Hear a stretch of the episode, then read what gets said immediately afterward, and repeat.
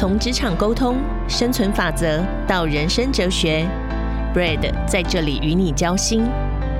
请听彭老师的深夜食堂。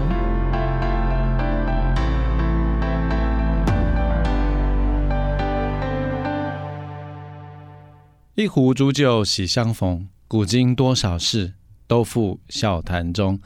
我是 Brad 彭老师，欢迎来到彭老师的深夜食堂。嗨，你好吗？辛苦了，一定又是忙碌的一周。你有没有发现哦，在你丰富的职场经验当中，每次你面对问题的时候啊，早就有一套惯例可以让你不加思索的解决。例如说，人才外移的问题该怎么办？答案很简单啊，就企业必须要帮劳工加薪啊，立法要来提高基本的薪资。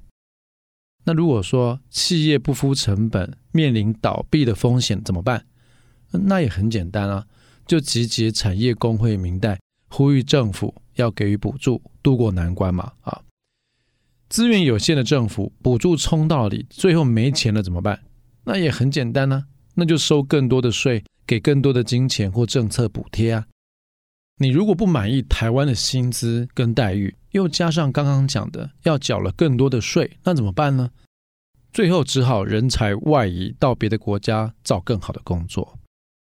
刚这几个问题你重新想过一遍，你有没有发现啊？所有的问题又回到了第一个问题的原点上面了。仔细看来啊，每个问题跟解决方法都很直觉直观哦，但抽丝剥茧之后啊。从问题的根本来看，你就会发现是一个恶性循环，只解决了最表层的问题，而真正的原因仍然存在，甚至是更严重的堆叠与对立。你以为争到了公理正义，其实社会上许多食物的运作远超乎你的想象哦。看起来是赢了，其实是输了。我实实在在的要跟你分享，只有开源。创造价值才永远是跨界合作的必须哦！在政府、企业及非营利机构都一样。有时候我会看到一些年轻的新秀，他们对现况感到无力，有的起来争取了，有的最后放弃离开了。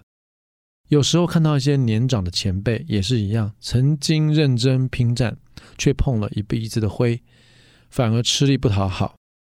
曾经很热血，但到头来冷漠与依法行政仍然是最佳的解决方式。因此啊，你就会听过有一句话是这么说的：“认真就输了。”那这究竟是什么一个概念呢？因为在数位变迁高速运转的时代啊，科技技术的更迭，但人心相形落后的现在，很多的问题从传统时代的静态，现在变得很动态哦。速度变化的很快，要考量的变数越来越多。曾经有的经验跟创新的热情，你没有办法轻易的落地实践了。因此，认真就输了这个想法，让很多企业、非营利组织及政府就停滞不前了。很多重要问题悬而未决，船到桥头却不会直，最后很可能在仓促之下乱做决策，甚至形成破局与对立啊。所以，优秀的新秀跟前辈，容我总结一下这个时代的必须，有三个步骤给您参考。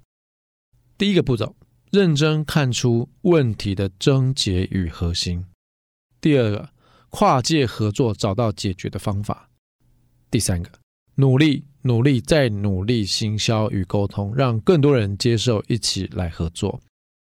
你有没有发现，很多我们身边的人，包含我们自己，往往在第一步就失望退出，笨鸟先飞了，因为你看出问题的核心，然后你就放弃了。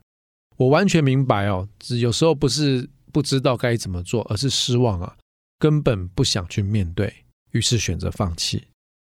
如果你也跟我一样，偶尔会有心事很多很满的时候，我发现，在能量低谷中走出来最好的方法，通常是来自一颗想要协助好朋友的心。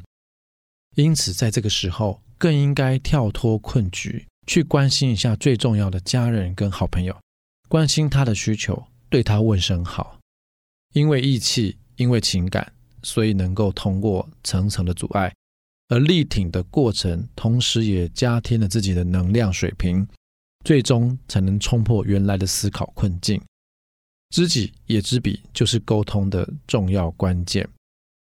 接着，让我来说明一下我整理出来的沟通五大部曲。第一个是定义你要沟通的目的，define your purpose。第二个是界定你要沟通的对象，identify target audience。第三，厘清目标对象的需求，figure out TA's needs。第四个，发展触动人心的故事，propose the storyline。第五个是上线前的发展与测试，我称之它为 align and test。我们先来谈第一点，定义你要沟通的目的。那这个意思是，首先啊，我们必须先定义清楚我们想要沟通什么事情。这时候啊，必须运用 SMART 原则：specific 是明确的，measurable 可衡量的，achievable 可达成的，relevant 相关的，time-bound 有时限的，有时间限制要完成的啊，来清楚表达你的目的，并且设定评估是否达标的基准点。第二个，界定你想要沟通的对象。呃，每个对象呢都有不同的属性哦，也可能身处不同的区域。请记得你的 TA 千万不要什么都包进去了，每一个人都要顾到了。好，所以应该先集中思绪，锁定主要的对象就好，直接打中这个痛点。第三，厘清目标听众的需求。我发现这是最最困难的部分了，因为目标听众。通常不会直接告诉你他的需求是什么，必须通过不断的观察跟逻辑的辩证，你才会发现呢。第四个，发展触动人心的故事，要找到目标对象的属性，并且预留一段时间，找到可以感动他的点，然后慢慢酝酿产生共鸣。第五个，上线前的发展与测试，我通常会找到属性接近的人了，来做沟通前的测试。这样你才会知道你的沟通的方式跟内容是不是有机会命中 TA 的需求。让我们立刻来做个思考练习吧。以下这个例子，请你思考一下这位大哥的真正需求是什么，以及我们该如何协助他。最近有个工作不太顺的大哥来找我，年纪大约五十五岁，让我想起我父亲刚退休的情况，日子闲不下来，找不到存在的意义，生活没有重心。一直想再出去找事情做，以证明自己的价值哈。所以有时候不晓得你同不同意啦。我觉得拥有专注、负责任优点的男性，特别会有这种症状。当他们步入中年的时候，更容易感到一种荒漠感、孤寂感，生怕自己的价值递减，只剩下赚钱的功能了。谈论的都是外在世界的变化，从来没有关注内在的需求。退休之后，最光荣的东西。都写在那张名片上面了，这个是好啊，也是不好。所以这位大哥娓娓道出了他的心事，跟我说：“他说工作嘛，往前看尽是前辈卡位，但真的晋升到那个位置，也不过就这样而已。天花板已经出现了，但人在江湖中也不得不往前。家庭嘛，跟太太、小孩讲话。”不比向部属交代任务顺利，于是他常常加班，并不是真的喜欢工作啦，只是男人不管到多老，那种被需要的崇拜感始终存在。朋友嘛，都是公司的同事，那算真的朋友吗？他想一想，发现其实也不算。同学嘛，又多年疏于联络，真的想要联系，也不知道说什么了。到头来，不免流于头衔身份的暗中较劲。啊，我想想就敬他一杯啊！我说老哥啊，你猜为什么我愿意坐在这边听你抱怨发牢骚？他愣了一下，他说：“对吼，为什么？”我说：“因为你是善良真挚的好人啊，这件事情无价。”他脸部略微抽动，我想应该不是快要中风的前兆，应该是因为感动吧。所以你觉得大哥向我吐露心声，为的是什么呢？他是希望我帮他想方设法找到更好的工作吗？还是请我对他的家人的沟通给建议呢？还是希望我代为沟通呢？其实都不是哦。他需要的是一个倾听的对象以及被需要的感受。有时候啊，我们太急着给答案、给建议，其实这时候静静聆听才是最好的陪伴。说到这里，我想跟你说，你辛苦了。从小到大，我们好像都是这样被拿来比较的啊。但长大了，历练深了，懂得人情世故了，我们要比较的是到底你有没有更懂自己哦？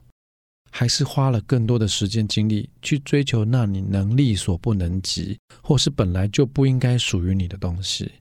如果是这样，你将会很辛苦的。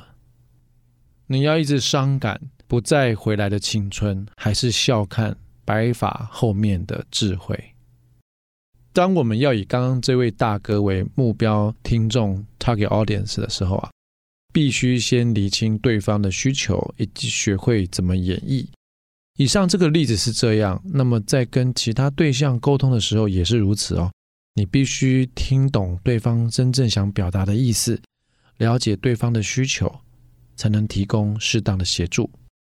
此外，也跟女性朋友或是年轻的同事透露一个秘密，请相信一件事：除了变老跟专业能力也许会有成长以外，你身边这些中年大叔啊，其实内心未必会比少年时候成熟多少。这群 TA 也还是会需要一些温暖跟鼓励的。举个例子，我们台积电的职工在用心服务荣民之家的北北的时候，我总是跟志工们分享，到底这些北北的需求是什么呢？你要用什么故事才能够让他有共鸣呢？让彼此可以站在同一个线上来讨论事情、来聊天呢？有什么话题应该避开呢？因为会适得其反，反倒触动他们的心事。两千零二十年，我在重新设计台积电职工培训共同必修教材的时候，我就内建了几个重要的课程。我跟受训的志工说：“你们太幸运了，因为这就是充满前瞻性的主管培训啊！”他们看起来一头雾水，不知道我在说什么。我进一步解释啊，你们正在学习的就是志工服务的最基本、最关键的核心课程，有三个：第一个对话力，第二个故事力。第三个表演力，这是让人拥有愿意对话的能力，具备说一个好故事，引人入胜，再触动他的心。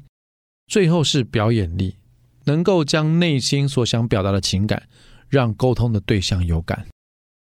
而你们给这些服务对象的耐心、爱心与贴心，其实也都非常适合用在主管的身上哦。不晓得你会不会这么同意啊？职场上的主管啊。很多也需要蛮多的耐心跟爱心的，有没有发现，经常主管早上讲了什么，下午就忘了？对，所以这个时候啊，你可以运用彭老师教的探索能力，去发掘目标对象真正的需求，然后给他一个动人的故事，而且让他听得懂，这是很重要的。希望沟通五部曲能够帮助你派上一些用场。辛苦了，我们下周空中再会。